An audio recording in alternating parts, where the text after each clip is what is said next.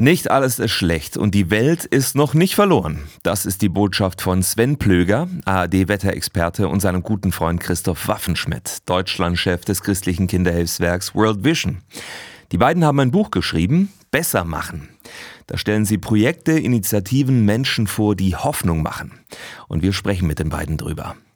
Herr Plöger, Corona-Pandemie, Klimawandel, Naturkatastrophen, weltweite Ungerechtigkeit, Hunger. Was macht Ihnen denn Hoffnung für dieses neue Jahr?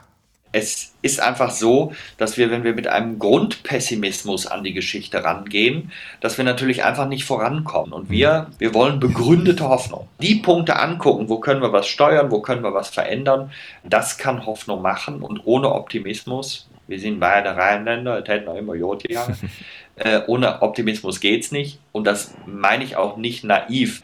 Wir brauchen das Impuls. Mhm. Im Gegensatz zu Ihnen scheinen Jugendliche nicht so zuversichtlich zu sein. Laut einer Umfrage sagen drei Viertel, dass sie Angst vor der Zukunft haben. Über die Hälfte findet, die Menschheit ist dem Untergang geweiht. Herr Waffenschmidt, als Chef einer Kinderhilfsorganisation, wie geht es Ihnen mit solchen Zahlen? Ich glaube, dass solche Zahlen natürlich immer aus einer aktuellen Situation entstehen. Und wir erleben ja nicht zuletzt durch die Pandemie eine Welt, die ziemlich durchgerüttelt und durchgeschüttelt wird. Mir hilft das immer wieder, wenn ich auf die langen Linien gucke. Der Zweite Weltkrieg zum Beispiel ist jetzt sehr, sehr lange her. Den kennen wir vielleicht von Erzählungen, von, also ich persönlich von meinen Großeltern, ein bisschen meinen Eltern auch noch. Ich stelle mir mal vor, wie war das damals? Also 1945, das Land lag in Trümmern. Also da gab es eigentlich gar keine Perspektive mehr. Alles war zerbombt und kaputt.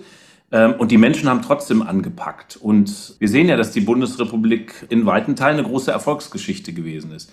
Oder wenn ich natürlich auf unsere ganz konkrete Arbeit gucke bei World Vision. Ich bin jetzt seit gut 13 Jahren dabei und ich sehe, dass äh, sich viele Dinge auch zum Positiven entwickeln. Mhm. An welche Dinge denken Sie da?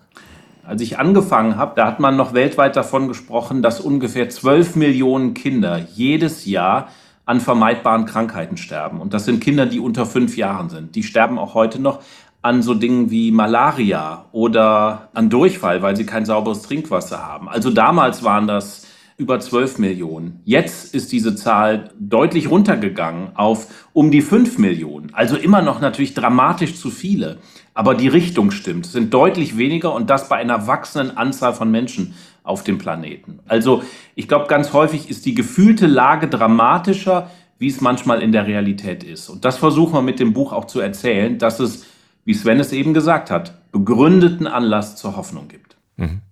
In Ihrem Buch Besser machen stellen Sie ja Projekte, Initiativen, Menschen vor, die uns Hoffnung machen sollen.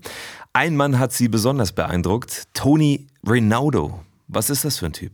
Ähm, das ist ein Australier, der vor Jahren festgestellt hat, dass in einem trockenen Land wie Äthiopien das war ursprünglich mal ein Waldland, dass nach der Abholzung viele Regionen ganz vertrocknet erschienen. Aber Toni hat festgestellt, dass viele Pflanzen noch in Verbindung stehen mit dem Grundwasser. Und dann hat er gesagt, au, ich nehme ein Messer, schneide konkurrenzierende Äste von diesen Pflanzen ab und am Ende können die verbleibenden Äste mit diesem Wasser klarkommen. Und äh, um es kurz zu machen, am Ende hat er daraus wieder Wälder entstehen lassen. Also ich war selber da, ich war schwer beeindruckt. Die Kunst von Toni war nicht nur das zu erkennen, sondern war dann vor allen Dingen mit den Menschen vor Ort sich zusammenzutun, denen klar zu machen, Leute, ihr dürft dieses Holz jetzt aber nicht anderweitig nutzen, ihr müsst den Baum wachsen lassen, also ihr nicht dran gehen, die Tiere nicht dran lassen. Das hat er geschafft und am Ende sind Wälder entstanden. Und jetzt ist eine Kette passiert, die mich so begeistert hat, dass sie am Ende so ein Stück weit auch der Motivator für dieses ganze Buch war. Mhm. Jetzt machen Sie spannend, Herr Blöger. Was ist passiert? Toni hat durch den Wald dafür gesorgt, dass die Böden nicht mehr so überhitzt sind. Dann kann man darauf was säen und ernten. Und wenn man plötzlich wieder ernten kann, dann kann man von dieser Ernte auch vor Ort wieder leben.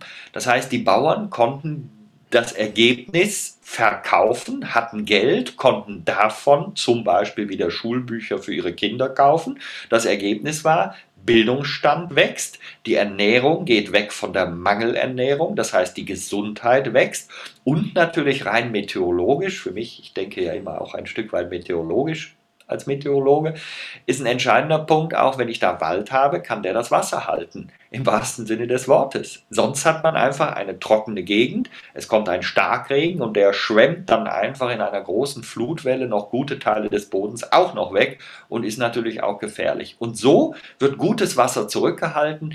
Die Kinder die habe ich auch in Äthiopien immer wieder mit diesen, das sind so orange Kanister, mit denen die rumlaufen und aus Pfützen, wo wir sagen würden, das kann man nicht trinken, das Wasser schöpfen, um überhaupt Wasser zu haben. Die haben dann wieder sauberes Wasser. Und das alles, weil ein Mann eine einfache und gleichzeitig geniale Idee hatte. Da kommt ein Mann mit Durchsetzungskraft und einem kleinen Messer, sorgt dafür, dass mit geringsten Kosten wieder Wälder entstehen und Kreisläufe, die eigentlich das Wort Nachhaltigkeit perfekt beschreiben, wieder stattfinden. Und es gab ja auch schon Projekte, wo man für Millionen von Euro Bäume in quasi die Wüste gestellt hat und gestaunt hat, dass diese Bäume einfach nicht angingen und äh, letztendlich tot waren. Das heißt, es kommt auf die Menschen an, wie Toni, die das machen. Es kommt auf Unterstützer an. Es kommt auf den Blick an. Mhm. Tony Rinaudo hat 2018 den alternativen Nobelpreis für sein Engagement bekommen. Herr Waffenschmidt, Tony arbeitet für Ihre Organisation, für World Vision. Wenden Sie seine Methode des Baumschneidens mittlerweile auch in anderen Orten an? Ähm, die wenden wir allein auf dem afrikanischen Kontinent in gut 25 Ländern an. Aber sie wird auch schon zum Beispiel in Indien, in anderen Ländern in Asien angewandt, weil wir sie als eine tolle Methode ansehen, die eben wirksam ist ähm, ich bringe nur das Beispiel, im Niger hat der Toni über viele Jahre über sechs Millionen Hektar wiederbewaldet. Das ist eine schier unglaubliche Zahl, was da möglich ist. Und das ist eben so eine Geschichte, wo wir sagen, da gibt es eine Methode, die funktioniert. Lasst uns die anwenden. Ähm, und dann haben wir echt eine Chance, auch bei der Wiederbegrünung sehr schnell und sehr nachhaltig voranzukommen. Die Lage ist ernst, aber noch können wir den Karren aus dem Dreck ziehen, sagen Sven Plöger und Christoph Waffenschmidt heute im Interview bei uns. Herr Plöger, nicht alles läuft schlecht, haben wir ja gerade auch gehört, aber oft haben wir ja den Eindruck, dass es so ist. Warum ist das so? Wir blicken unheimlich stark auf Negatives. Unsere Nachrichtensendungen bestehen im Wesentlichen aus Negativen. Und das ist erstens ein schwieriger Blick, weil er das ablenkt, den Blick von den guten Momenten, auf die wir den Blick richten möchten. Und mhm. es ist zweitens noch etwas. Wenn man ganz viel auf Krisen schaut und jeden Abend mit Krisen quasi bombardiert wird, dann kriegt man am Ende auch so ein bisschen Angst und Ängste sind nun die schlechtesten Berater. Und ich glaube, beim Umgang mit dem Klimathema ist eine ganz große Angst in vielen Bevölkerungsschichten die vor einem Wohlstandsverlust. Und deswegen auch die Angst vor der Transformation, wo wir ja noch gar nicht so ganz genau wissen, wie wir sie gestalten sollen. Wir wissen, wir müssen etwas verändern. Das gutieren auch die meisten Menschen. Aber in dem Moment, wo es natürlich an das eigene Verhalten rangeht, da wird es dann viel, viel schwieriger. Also glaube ich, man muss Menschen Ängste nehmen, man muss auf der anderen Seite ihnen aber auch zeigen, wie kognitiv dissonant wir sind. Mhm. Das müssen Sie erklären. Also zum Beispiel im Jahr 2019, dem Jahr vor der Pandemie, wurde ja so viel über Umwelt- und Klimaschutz diskutiert, allüberall wie noch nie. Und trotzdem in 2019, diesem Diskutierjahr über Klima- und Umweltschutz, gab es die meisten Kreuzfahrten weltweit, gab es die meisten Flugreisen weltweit, gab es den meisten Plastikmüll weltweit, gab es die meisten SUV-Zulassungen in Deutschland. Das sind diese großen Geländewagen, wo man, wenn man die eigenen 80 Kilo transportiert, immer noch 3000 Kilogramm Blech mitnimmt. Also, wenn man das zusammenfasst, fragt man sich, was passiert in unserem Kopf. Und das nenne ich kognitive Dissonanz. Mhm. Und hier müssen wir einfach dazu kommen, dass wir durch die richtigen Rahmenbedingungen tatsächlich steuernd einwirken. Also die Regel freiwillig kann jeder zu jedem beliebigen Preis alles machen, wozu er Lust hat, wird wahrscheinlich nicht funktionieren. Mhm. Ein Argument, das man oft hört beim Thema Klimaschutz ist, Klimaschutz ist zu teuer und verschärft die sozialen Schieflagen. Was sagen Sie dazu? Es ist ein ganz zentraler Punkt. Wir werden am Anfang Geld benötigen. Wir werden sogar fürchterlich viel Geld benötigen. Es wird uns etwas kosten. Alle Erzählungen, die so funktionieren, ja, wir transformieren alles und liebe Leute, es wird euch aber gar nichts irgendwie als Veränderung persönlich entgegenkommen und schon gar keine Kosten. Solche Erzählungen sind schlicht und einfach Unsinn. Das wird nicht so sein. Und die Flutkatastrophe im Westen Deutschlands im Sommer hat uns gezeigt, wie schnell fürchterliches Leid auf der einen Seite passieren kann und was das kostet. Wir liegen irgendwo jetzt zwischen 23 und 30 Milliarden Euro. Und wenn man der Klimaforschung folgt, und das kann ich als diplomierter Meteorologe ganz gut, dann sieht man, dass sich solche Unwetter stark weiterhäufen werden, so wie der Prozess jetzt schon begonnen hat. Das ist auch physikalisch erklärbar. Und wenn ich immer häufiger solche Kosten habe, dann werde ich am Ende das Problem haben, wer soll das eigentlich von welchem Geld bezahlen? Welche Volkswirtschaft kann das leisten? Und wir sind eine starke und können es dann auch nicht mehr leisten. Und der Blick in die armen Regionen der Welt wird dann ganz, ganz betrüblich. Das heißt, am Ende ist es ganz klar, und das zeigen ganz viele Studien, dass jeder jetzt nicht in den Klimaschutz gesteckte Euro mit zwei bis elf Euro äh, zurückgezahlt werden muss. Mhm. Das heißt, nichts gegen den Klimawandel zu tun, ist am Ende deutlich teurer. Das teuerste, was wir jetzt tun können, ist nichts tun. Also das ist ganz offensichtlich, das liegt auf der Hand. Aber da wir eben sehr kurzfristig denken, das liegt uns im Blut, fällt es uns wahnsinnig schwer, Themen anzugehen, die über Jahrzehnte und möglicherweise bis über die eigene Lebenszeit hinaus ähm, uns bedrohen. Also das können wir ganz schlecht. Deswegen müssen wir mit Sachverstand und mit Hören auf die Wissenschaft. Wir haben sehr viel Kenntnis in der Wissenschaft. Wir wissen viel, wir haben einige Unsicherheiten, die gehören dazu, aber sich danach zu richten, das ist auch die Forderung von Fridays for Future, das rettet Leben. Und das müssen wir immer wieder als Überschrift aufschreiben. Ein Problem ist wahrscheinlich ja auch, dass der Klimawandel hier bei uns doch noch nicht so umfassend zu spüren ist, oder? Wie sehen Sie das, Herr Waffenschmidt? Je spürbarer der Wandel, der Klimawandel für uns auch in unseren äh, Gefilden sozusagen ist, je spürbarer er für den Einzelnen und die Einzelne wird, ähm, umso größer ist dann, glaube ich, einfach auch der Wunsch, dass sich was ändert. Und wenn wir uns an den letzten Sommer letzten Jahres erinnern, die große Flut eben in Rheinland-Pfalz und in Nordrhein-Westfalen, dann sehen wir, dass der Klimawandel eben auch bei uns angekommen ist und spürbar angekommen ist.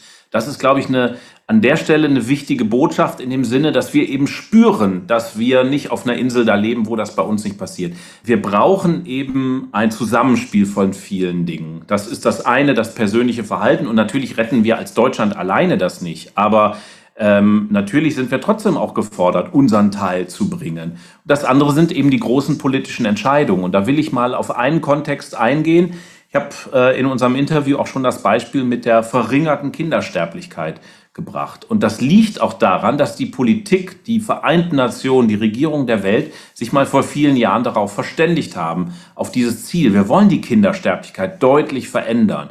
Da hat die Politik zum ersten Mal Ziele gesetzt, die waren nachvollziehbar, da waren klare Schritte aufgeführt und man konnte die Politik dafür rechenschaftspflichtig halten, dass sie das machen musste.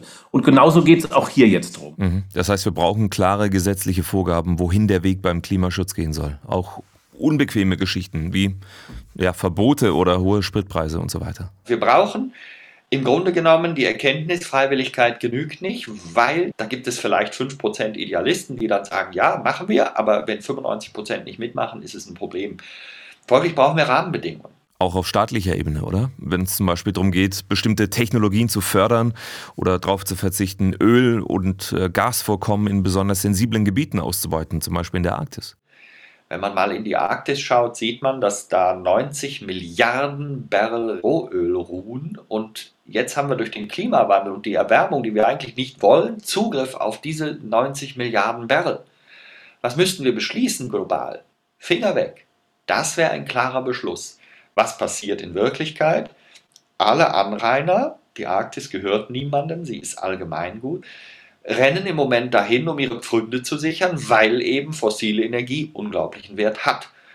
Und genau das müsste man unterbinden. Wenn jetzt aber ein Land alleine sagt, ja, ich gehe da aber nicht dran, um die Umwelt zu schützen, dann kommt natürlich der skrupellosere Nachbar und sagt, das ist aber prima, dann nehme ich mir das doch.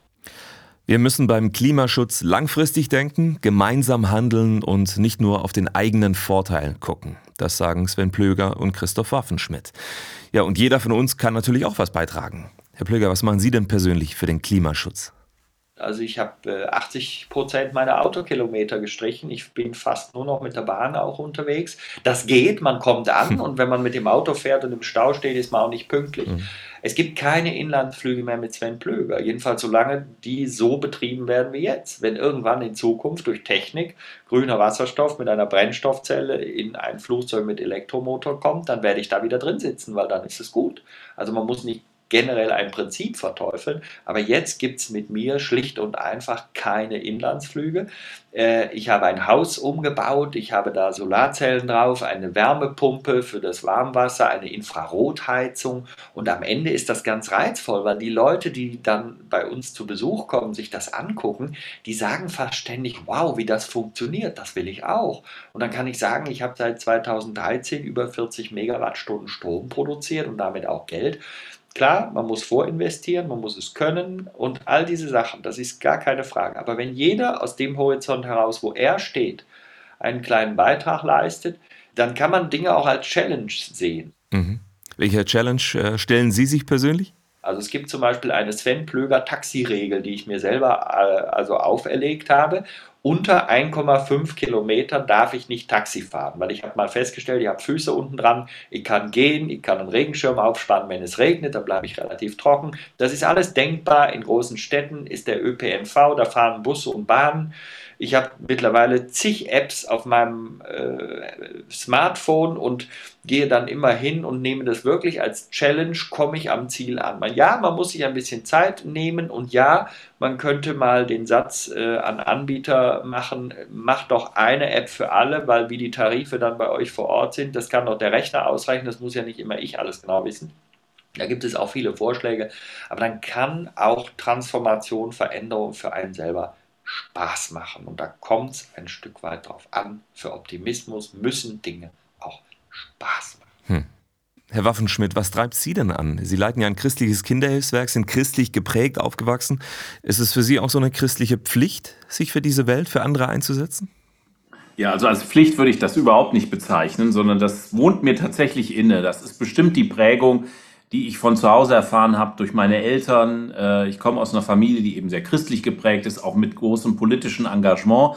Und da gehörte im Grunde der Einsatz für die Gesellschaft, für eine Verbesserung, ehrenamtliches Engagement auch. Das gehörte immer dazu. Das haben mir meine Eltern vorgelebt äh, oder auch die größere Familie. Ähm, das war immer dabei. Also ich glaube, in, das sitzt so tief in mir drin und das werde ich einfach nicht los. Und davon bin ich geprägt und, und äh, ja, und das finde ich aber eben auch schön, aber weit weg davon eine Pflicht zu sein, sondern das macht mir auch Freude, so wie Sven das gerade ausgedrückt hat. Also es braucht im Grunde auch diese innere Herzensfreude.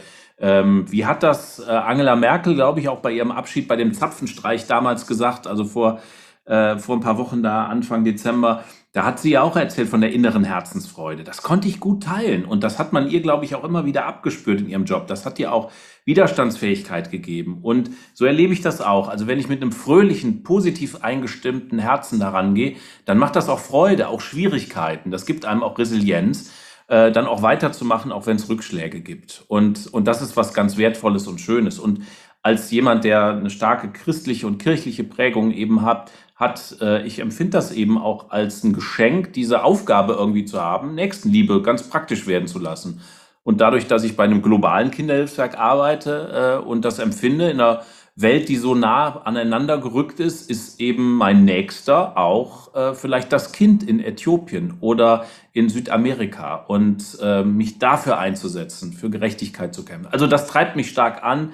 Ähm, und ich kriegte aber auch ganz viel Energie wieder zurück. Und deswegen bin ich jetzt auch schon lange dabei und habe auch irgendwie nicht das Gefühl, dass die Kraft und die Energie dafür nachlässt. Herr Plöger, wie ist es bei Ihnen? Sie könnten mir auch sagen, ich habe ein gutes Leben, leg die Füße hoch, lass laufen.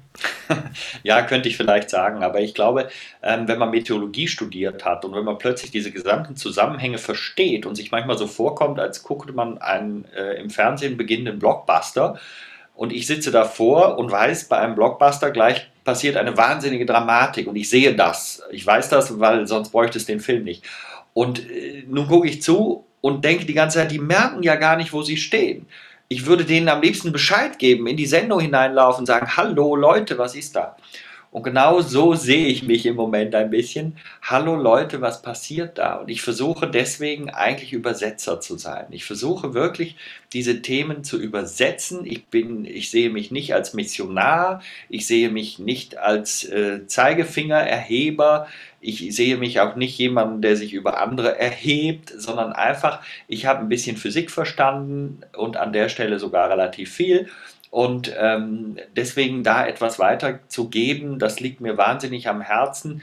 Ich kenne viele junge Menschen äh, und ich finde es einfach ganz fürchterlich, mir anzugucken, dass die möglicherweise ein schlechteres Leben haben sollen als wir. Also welche Eltern sagen zu ihren Kindern irgendwann, wenn sie groß werden, also du liebes Kind, du sollst es mal schlechter haben als ich selbst. Ich kenne solche Eltern nicht. Ich kenne nur welche, die sagen, mindestens so gut wie ich, aber eigentlich besser. Und wir tun alles dafür, genau das nicht zu erreichen.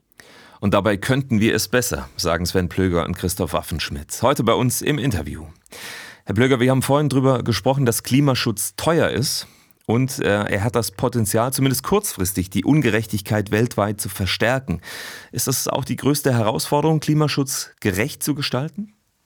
Wenn jetzt der Punkt aufkommt, dass wir Klimapolitik steuern möchten über Geld, dann bedeutet das natürlich, Preise werden ansteigen und wenn Preise ansteigen, dann können sich die reichen Menschen das leisten und die Armen das nicht leisten. Das ist soweit bekannt und das macht die Sache natürlich traurig, weil wenn man es so durchdekliniert, führt es dazu, dass natürlich der Arme letztendlich die Last trägt, weil er dann gewisse Dinge sich nicht mehr leisten kann, während der Reiche lässt sich äh, den Wind durch die Haare pusten und äh, bezahlt halt einfach ein bisschen mehr, imitiert fleißig. Also der, der viel imitiert, kann weiter viel imitieren, der, der wenig imitiert, muss es auch noch bezahlen. Also das kann nicht die Lösung sein aus meiner Sicht.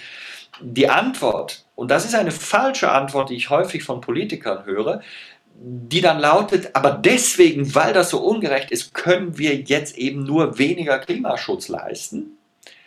Das ist eine unvernünftige Antwort, denn dann würden wir begründen, weil das ungerecht ist, müssen wir jetzt doch den Ast absägen, auf dem wir sitzen und dann fallen wir alle runter und staunen. Also das sind dann gleich äh, zwei Fragen mit zwei falschen Antworten versehen. Ich glaube, dass die Hauptaufgabe weiterhin darin besteht, die Welt gerechter machen zu müssen. Und das ist uns einfach über Jahrzehnte nicht gelungen.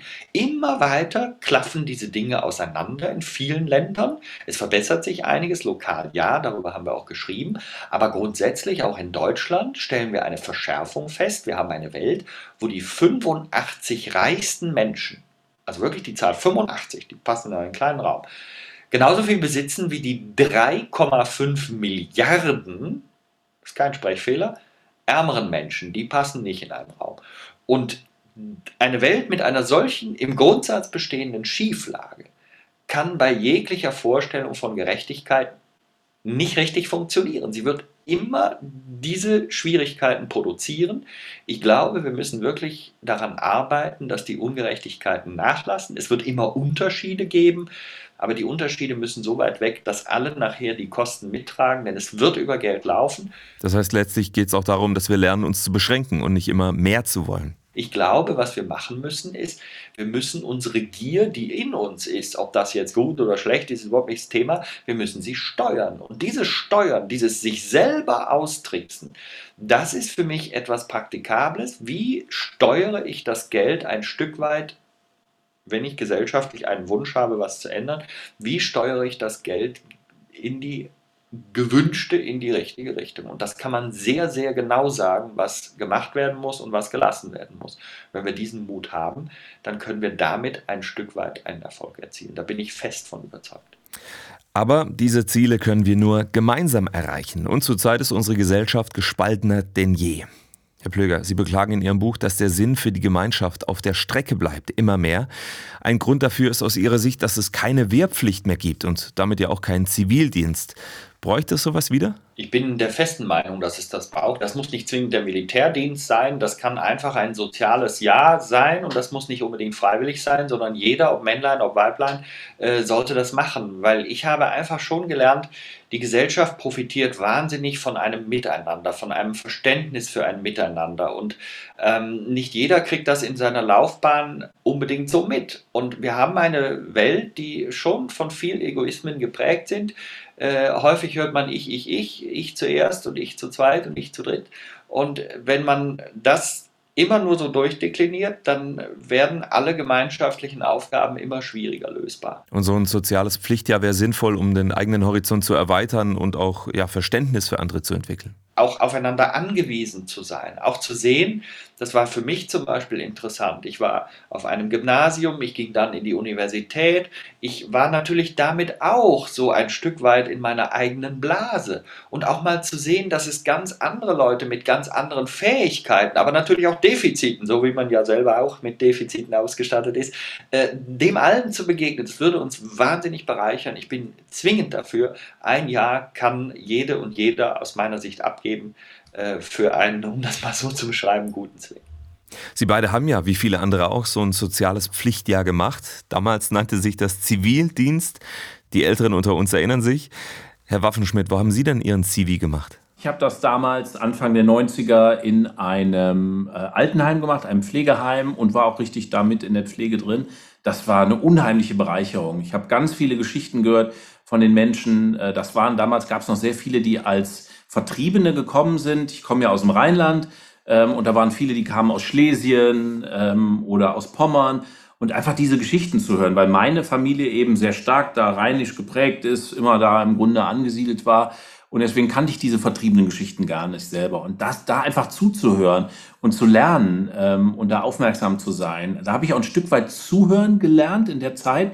Also so eine, praktisch so eine Eigenschaft, die irgendwie auch wichtig ist fürs Leben. Das habe ich da ganz stark vermittelt bekommen. Also ich könnte mir vorstellen, das ähm, auch da wieder zu tun, äh, sowas wieder zu machen. Ich habe aber auch ganz hohe Anerkennung für die Bundeswehr, das muss ich auch sagen. Was die Bundeswehr und viele auch geleistet haben, auch in Auslandseinsätzen ähm, oder auch bis heute noch leistet, das ist hohe Anerkennung wert. Das war damals, Anfang der 90er, noch nicht der Fall. Da war die Bundeswehr noch nicht im Auslandseinsatz. Und diese friedensstiftenden Missionen der Bundeswehr, die rechne ich der Bundeswehr hoch an. Und ich könnte mir auch vorstellen, wenn ich heute in der Situation wäre, gäbe dieses Pflichtjahr, ähm, es gäbe dann auch die Möglichkeit zur Bundeswehr zu gehen, könnte ich mir durchaus vorstellen, dann auch, ähm, und da schlägt mein internationales Herz und ich sehe, was vor Ort auch erforderlich ist und dass es auch eine Stabilisierung auch durch Bundeswehr oder eben auch ähm, militärische Einsätze manchmal braucht oder einfach eine militärische Präsenz das ist auch ein Friedensdienst, der da gemacht wird. Und da könnte ich mir auch vorstellen, Teil davon zu sein. Jede und jeder sollte ein verpflichtendes Jahr für die Allgemeinheit machen müssen, finden Sven Plöger und Christoph Waffenschmidt. Das würde unsere Gesellschaft gut tun und den Zusammenhalt fördern. Ja, und beim Thema Klima- und Umweltschutz gilt, Handeln ist angesagt, aber Angstmacherei hilft uns nicht weiter. Wir haben es selbst in der Hand, unsere Welt besser zu machen. Das geht aber nur gemeinsam.